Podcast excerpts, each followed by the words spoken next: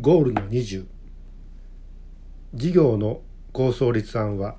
できることしたいことすべきこと。で図の方にですねあの x かけの y かけの z と示しています。x 軸ができること y 軸がしたいこと z 軸がすべきことということです。あのよくですねあの、まあ、この事業をどうして始めたんですかあるいはこのプロジェクトってどういう気持ちで始めたんですかってまあ聞かれたとするといや実は私たちにはこういうことができて今こういうことをしたいから始めたんですっていう答え方まあこれ一般的に多いことなんですよね。こうやってあのできることとしたいことということであのその事業の構想自体を話すってこと自体は比較的できたりすることなんですけども実はそれだけでは足んないんです。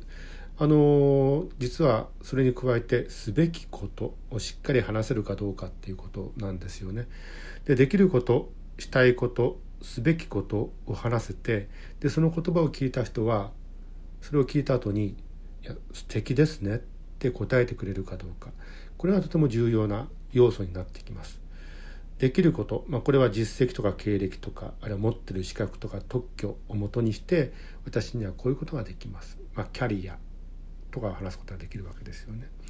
でしたいことについては今を見て、うん、その希望とか方針を果たす、話すことができる。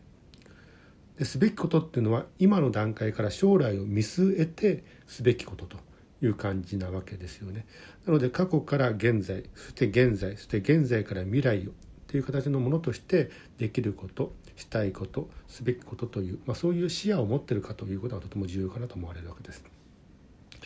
あのまあ、よくあの男女お付き合いする中においてですね例えば、うんと、デートした時に、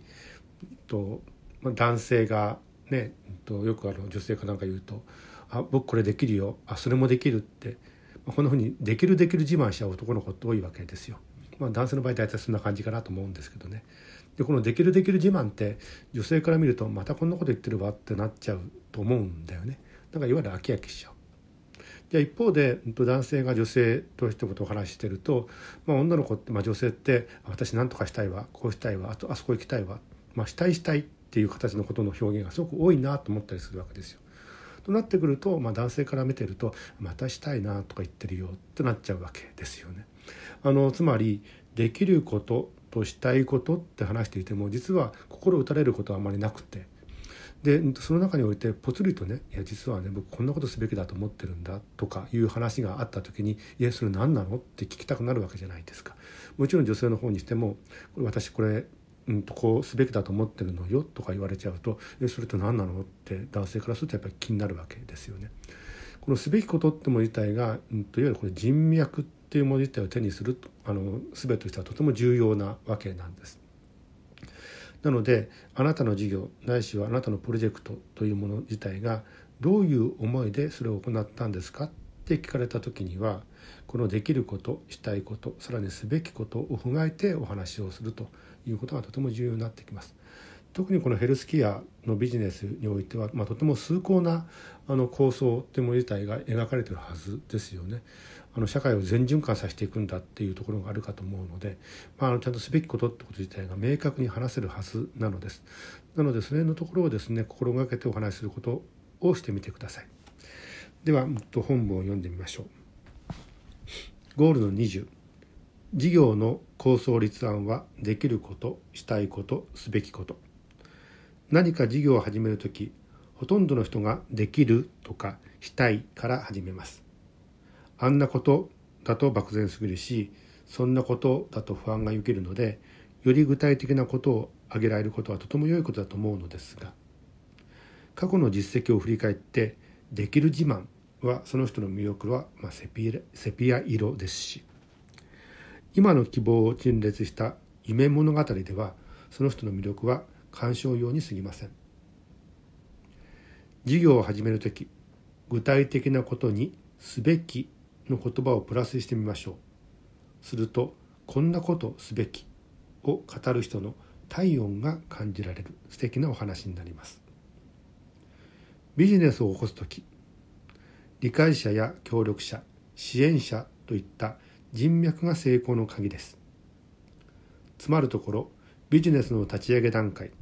つまりビジネスローンチで最初に大切なのは「素敵ですね」の言葉を獲得できるかどうかです。この言葉のおまけには必ず人脈がついてきます。ビジネスローンチで大切なのが内発的な動機づけです。